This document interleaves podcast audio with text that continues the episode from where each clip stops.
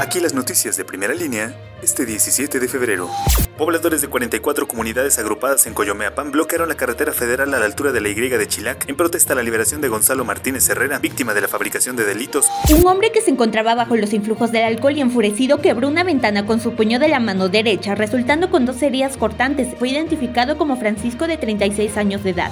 Elementos de la Policía Auxiliar del Estado que se encuentran establecidos en Tehuacán se manifestaron para demandar a la Secretaría de Seguridad Pública mejores prestaciones laborales. Se habla de 350 afectados. En Santiago Mehuatlán, pobladores marcharon en contra del cobro del derecho al alumbrado público DAP, impuesto que presuntamente se estaría cobrando sin conocimiento de los habitantes de la localidad.